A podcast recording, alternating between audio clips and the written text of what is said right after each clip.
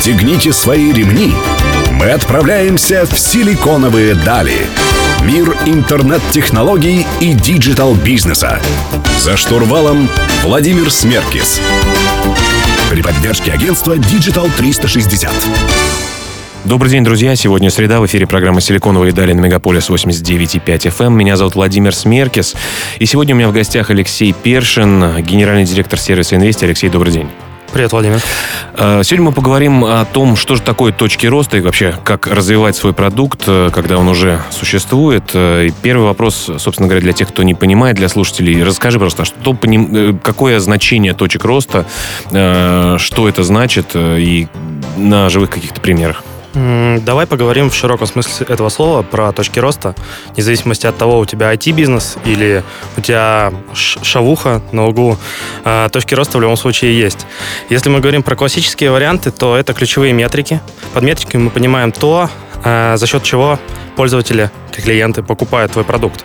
То есть, если по-простому, то у тебя есть магазин, и ты выпускаешь какой-то супер классный товар, а, ценообразование на которое еще не сформировано, все его хотят. Для тебя точка роста — это супермаржинальность. То есть ты можешь устанавливать высокую цену, и за счет этого быстро расти. И за счет этого зарабатывать, расти. И только тогда, когда придут конкуренты, ты уже получил пользовательскую базу, ты получил достаточный объем средств, ты можешь уже снижать цены, демпинговать и так далее. Если мы говорим про более сложные ситуации, то есть про IT-продукты, то точка роста — это та ключевая метрика, прокачка которой в текущий момент даст максимальный результат. Ну, например, давай на живых примерах. А, какой цикл IT-продукта? То есть цикл покупателя в IT-продукте. Сначала он узнает о продукте, затем он активируется, то есть начинает пользоваться, он еще не платит. Затем он возвращается. Если возвращается, мы можем потерять его на любом этапе. Затем он начинает рассказывать о продукте друзьям. И затем он превращается уже в платящего клиента. А, на начальном этапе нас больше интересует, я думаю, активация. Соответственно... Чтобы человек после того, как он узнал о продукте, начал каким-то начал зарегистрировался и начал пользоваться. Да, именно так. Потому что если мы сразу будем фокусироваться на том, чтобы выжать из него оплату, то непонятно, он еще не знает, зачем ему это. Все мы помним истории э, ВКонтакте, например, которая вообще совершенно без рекламы существовала, и куча людей слушала бесплатно музыку, а уж потом они нашли свои точки роста. Да, скорее всего. Ну, для контакта точкой роста было как раз-таки э, массового сервиса, его доступность. То есть люди приходили, их ничего не ограничивало, они начинали им пользоваться, они советовали друзьям. Потому что я узнал о контакте через друзей. Наверное, ты тоже. Э, Абсолютно. И да. все такие сервисы массовые, они распространялись именно не за счет агрессивного маркетинга, а за счет э, позитивных отзывов. Но вернемся к точкам роста IT-продуктов. Э, то есть главная для нас задача и цель — это сделать то, чтобы человек начал пользоваться твоим продуктом. Если мы говорим про раннюю стадию развития продукта, то, несомненно, то есть у нас есть большая метрика, это активация, то есть процент людей, которые пришли к тебе с различных рекламных каналов по рекомендациям друзей, заинтересовались, зарегистрировались, им нужно совершить первую транзакцию. Если там у тебя какой-нибудь блокчейн-кошелек, чтобы они купили биток, перевели биток. Если у тебя торговый сервис, чтобы они сделали свой первый ордер.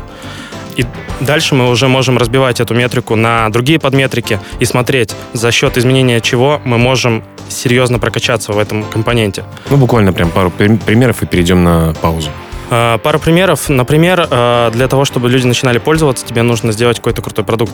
Начнем с этого. У тебя он есть, но он очень сложный. И люди не понимают просто, за счет чего можно э, получать выгоду от использования этого продукта. То есть мы можем им объяснить это при помощи роликов, при помощи понятных лендингов. Да, да? есть модное слово анбординг, э, которое очень важно для сложных продуктов. Например, есть продукт ChatFuel, они делают ботов для мессенджеров, очень сложный продукт.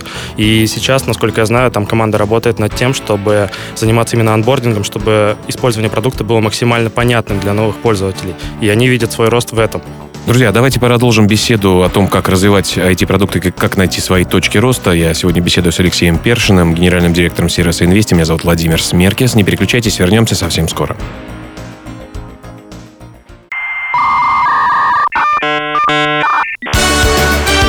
Силиконовые дали.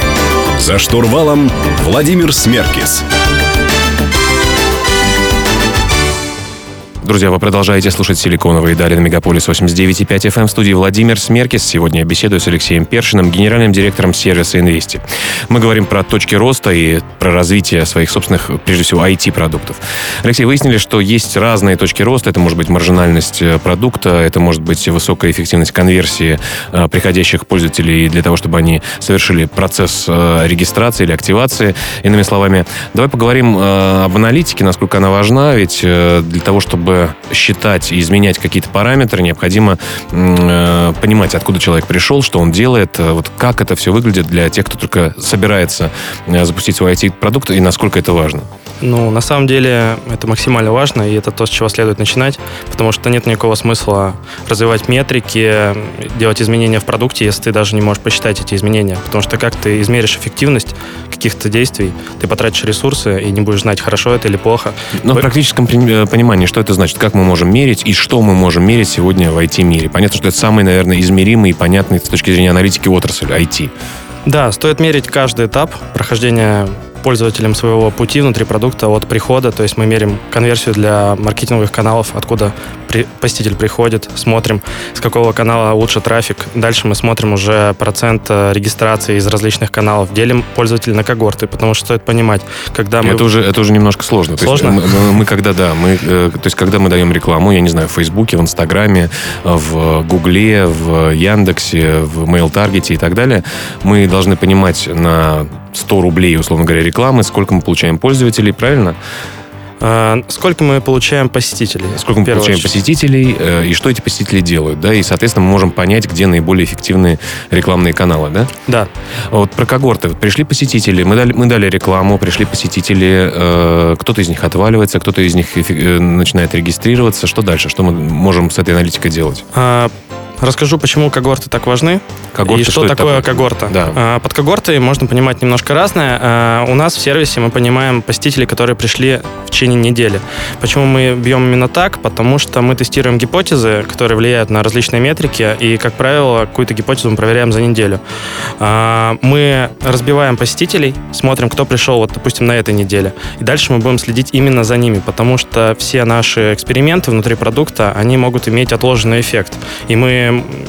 не можем в моменте узнать, помогло нам это или нет, но через месяц, посмотрев на э, поведение именно этой аудитории, мы можем с точностью сказать и измерить результаты от того, что мы сделали. Я правильно понимаю, что достаточно релевантная должна быть э, группа, то есть нельзя измерить это на 10 посетителях? Э, как ты считаешь, вот какое количество трафика нужно залить, какое количество посещений должно быть на продукте, чтобы аналитику можно было эффективно измерять? Ну, на самом деле есть небольшой лайфхак. Это есть куча калькуляторов в интернете, которые могут посчитать погрешность э, Э, есть ну, формулы просто, это математика, э, но меньше, чем на тысячи посетителей, естественно, погрешность будет очень большой. Давай в следующем блоке поговорим про ключевые метрики, все-таки самые важные, помимо количества посетителей и количества регистраций, что это может быть. Друзья, у меня в гостях сегодня Алексей Першин, генеральный директор сервиса Инвести. Мы говорим про эффективность продукта, про точки роста и про аналитику. Оставайтесь с нами, мы вернемся совсем скоро.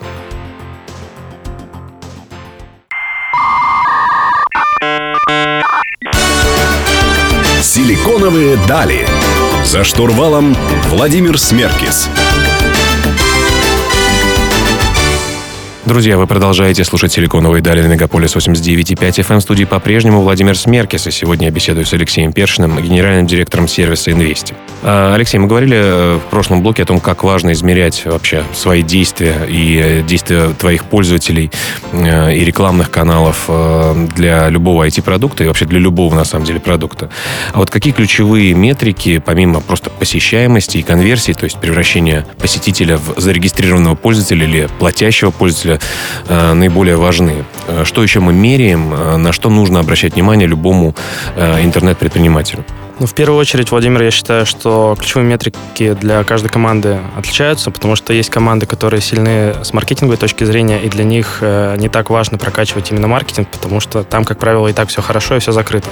Есть хорошие продуктовые команды, которые классно строят продукт, поведение посетителей внутри продукта, но не могут привлечь пользователей. Соответственно, им нужно сосредоточиться на том этапе, когда посетитель только приходит и еще регистрируется, потому что без этого этапа не будет следующего этапа. А, и мы... Но, тем не менее, если мы так возьмем overall, как говорят американцы, э, overall самые важные вещи. Ведь для любого сервиса, понятно, важен трафик, который приходит сначала, важна его конверсия, то есть превращение трафика в регистрации, дальше важна э, регистрация уже в активные какие-то действия, да, потому что отваливаются клиенты на самых разных этапах. Ну и потом уже платежи, э, retention так называемый, то есть возврат пользователей в, твою, в твой сервис, чтобы он регулярно им пользовался, потому что тогда он, не нужно тратить деньги постоянно на новых пользователей. Э, ну и потом уже, наверное, какая-то его такая реферальная активность, то есть привлечение знакомых друзей, выставление сетей таких. Да, все верно, практически все верно, а, только платежи идут в конце. Сначала нам нужно его вернуть, чтобы он начал пользоваться на регулярной основе, и сейчас это действительно очень важно, и все компании крупные смотрят именно на эту метрику, чтобы пользователи как можно с большей частотой пользовались их продуктом, потому что аудитория сейчас дороже всего, и имея лояльную аудиторию, ты уже потом сможешь делать продукт, дорабатывать под эту аудиторию, монетизировать ее, э, принося людям ценность. Ну, я правильно понимаю, вот э, особенно с большими такими fashion-брендами, например, нашими огромными магазинами, там, женщины-владельцы некоторых магазинов стали миллиардерами э, буквально там за 10 лет, что когда ты не понимаешь, почему люди так много платят за рекламу и почему так конкурентен этот рынок, все рассчитывают на возвращение пользователя. Так, так это или нет? Потому что когда покупаешь клиента, условно говоря, там за полторы тысячи э, рублей, а он тебе приносит 800, математика не бьется. Не можем же мы все быть уберами, которые бесконечно тратят деньги и являются неприбыльными, а прибыльными являются только венчурные их новые, новые и новые этапы.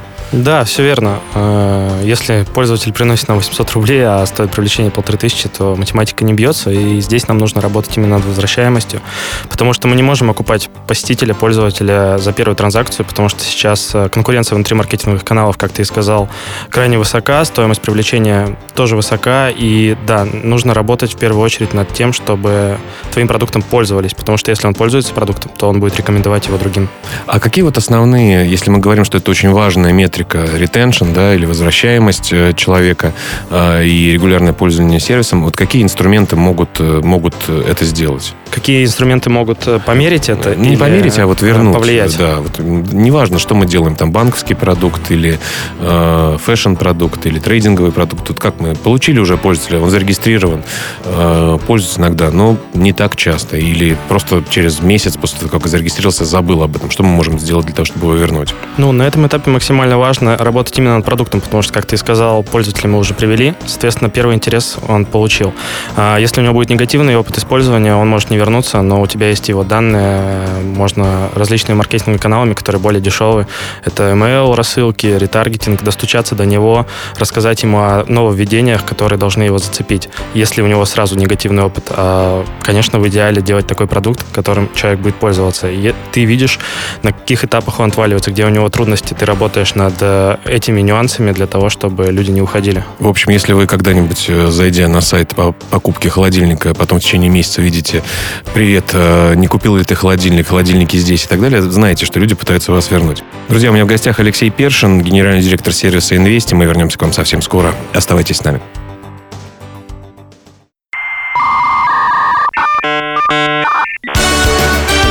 Силиконовые дали. За штурвалом Владимир Смеркис. Друзья, вы продолжаете слушать «Силиконовые дали» на Мегаполис 89 и 5 FM. Эм. Меня зовут Владимир Смеркис. Сегодня я беседую с Алексеем Першиным, генеральным директором сервиса «Инвести». Алексей, давай поговорим про такой новомодный термин, который многие слышали, но не все знают э, – юнит-экономика. Вот что это такое э, и как она работает? Да, давай, Владимир. Как раз это в продолжение твоей темы о том, что человек платит 800 рублей, а стоит э, привлечь его 1500 рублей.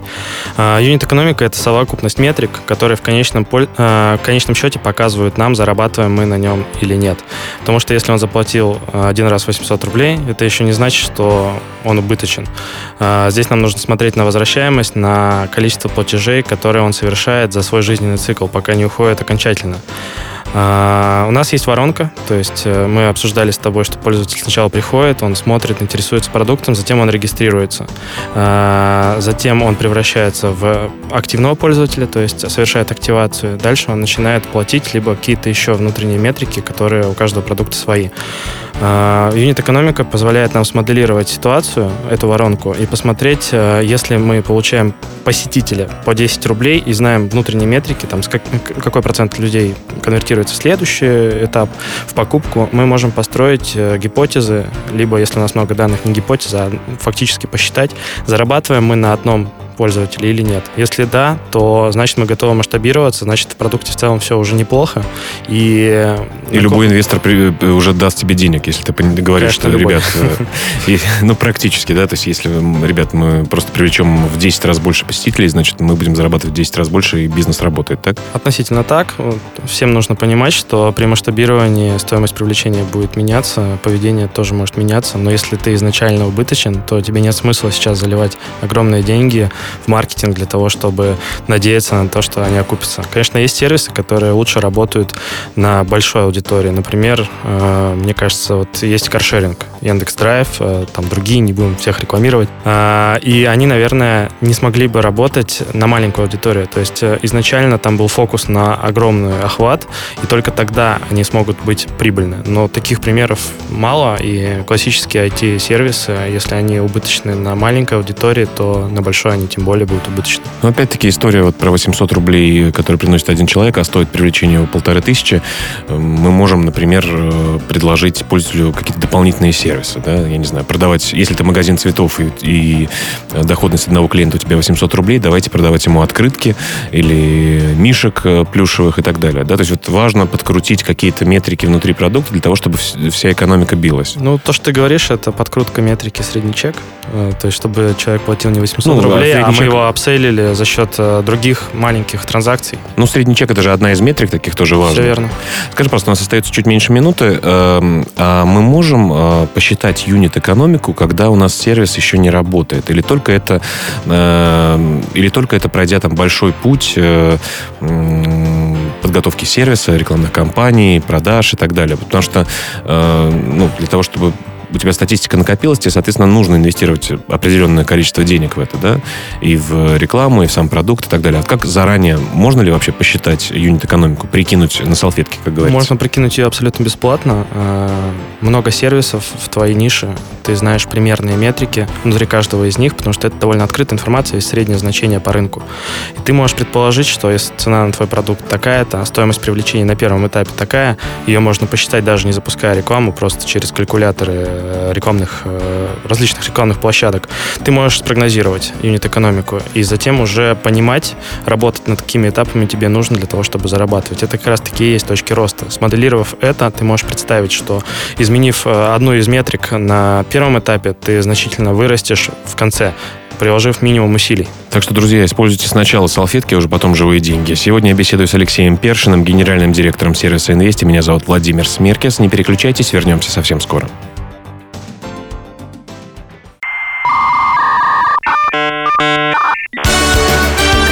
Силиконовые дали.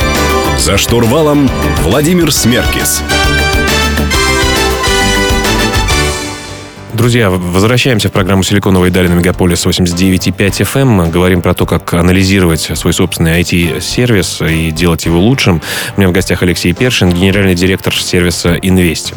Алексей, знаешь, у меня такая вот личная боль есть. Я, например, пользуюсь периодически, пытаюсь похудеть и пользуюсь периодически сервисами доставки еды с определенной калорийностью. И, знаешь, э, за там, последний месяц, полтора э, неплохо мне это удается. Мне нравится еда в этом сервисе, они ее доставляют, э, хорошо, она там свежая, разнообразная, все, все классно. Вот мне сам продукт очень нравится. А, но есть такие вещи, которые меня беспокоят. Например, э, я человек путешествующий, могу поехать на выходные куда-то, или там бывают иногда у меня командировки, или э, какие-то, на какие-то конференции я еду там выступать или участвовать. И мне нужно сделать паузу. Я говорю, ребята, вот хочу сделать паузу. Говорят, вы знаете, несмотря на то, что я продаю вам большое количество сразу э, дней э, доставки еды, паузу можете сделать максимум там, на два дня. Ну, ребят, ну неудобно, ну я правда уезжаю на неделю, да, я готов вам и за месяц заплатить. Ну сделайте паузу, какая разница? Ведь я, я плачу вам вперед, у вас все хорошо, да, вы не гоняете курьеров дополнительно. И вот они меня совершенно, совершенно не слышат. Или, например, я не очень люблю рыбу, говорю, ребят, можете заменить рыбу в готовых э, ваших наборах на там два раза котлеты, условно говоря. тоже не слышат. Насколько важно слышать пользователя э, и с ним работать, и как это можно делать? Отличный пример. А, конечно же, обратная связь от пользователя, она важна на этапе, когда продукта еще даже нет. Ты можешь собрать фокус-группу людей, которых объединяет одна боль, и ты будешь решать ее с помощью продукта. А, в данном случае ребята с доставкой едой а, решают твою проблему похудения, питания, там, экономии времени, и, видимо, у них неплохо получается, но есть какие-то стоп-факторы. Здесь стоит понимать, что в твоем случае, наверное, ты бы платил им больше, приносил им больше Я денег. Я готов заплатить, конечно, сразу за месяц. Если бы они тебе возили котлетки, а не рыбу. А, но, наверное, ты не один, и у них есть очень много клиентов, и менять что-то ради тебя только они не будут. А, возможно, проблема в том, что такую боль не разделяют другие, и менять что-то ради тебя одного дороже, чем выгода, которая принесет э, upsale тебя одного лично. Но если эта проблема будет повторяться, я уверен, что над продуктом поработают, и это будет, не, несомненно, добавлено. Ну, а каким, знаешь, вот еще есть иногда проблема, что невозможно там дозвониться, дописаться или отправляешь, э, особенно это было с криптобиржами на самом пике их популярности, все мы знаем там истории с Poloniex ом, когда что-то там не выводилось у людей, и люди там по полтора месяца ждали, а за эти полтора месяца биткоин рос, э, я не знаю, 5 тысяч долларов до 19, да, это большой проблемой было. А вот каким образом сделать сервис обратной связи по твоему продукту удобным, чтобы пользователи слушали и так далее? Потому что понятно, что обратная связь затрачивает денег, времени, сотрудников и так далее. Все верно. Главное не путать обратную связь с поддержкой. То, что ты говоришь про проблемы с Polonix, это все-таки саппорт. И тогда компании просто не были готовы к таким нагрузкам. Обратная связь э, — это скорее некоторое интервью, некоторое общение с твоим пользователем, либо потенциальным пользователем для того, чтобы понимать, почему ему нравится твой продукт, э, за что он готов платить. Например, ты готов там за котлеты вместо рыбы платить. Э, и это как раз-таки необходимо для того, чтобы лучше понимать поведение своих посетителей, потому что ты как собственник бизнеса часто не видишь э, чего-то. Ты закопан в своих гипотезах, в своих мыслях. Для тебя это все по-другому. И не общаясь с твоими клиентами, ты рано или поздно потеряешь с ними связь, и они уйдут от тебя. То есть это различного рода мини-исследования, фокус-группы, анкетирование и так далее, да? Да, есть множество инструментов. В крупных продуктах э, есть отдельные команды, которые занимаются общением с потенциальными пользователями. Они их сегментируют. Так появляются подпродукты внутри различных сервисов. Так что, друзья, развивая свой собственный бизнес, не закапывайтесь в маркетинге только в точке зрения привлечения клиентов, но и слушайте своих клиентов. У меня в гостях Алексей Першин, генеральный директор сервиса Инвести. Меня зовут Владимир Смеркис. Не переключайтесь, вернемся совсем скоро.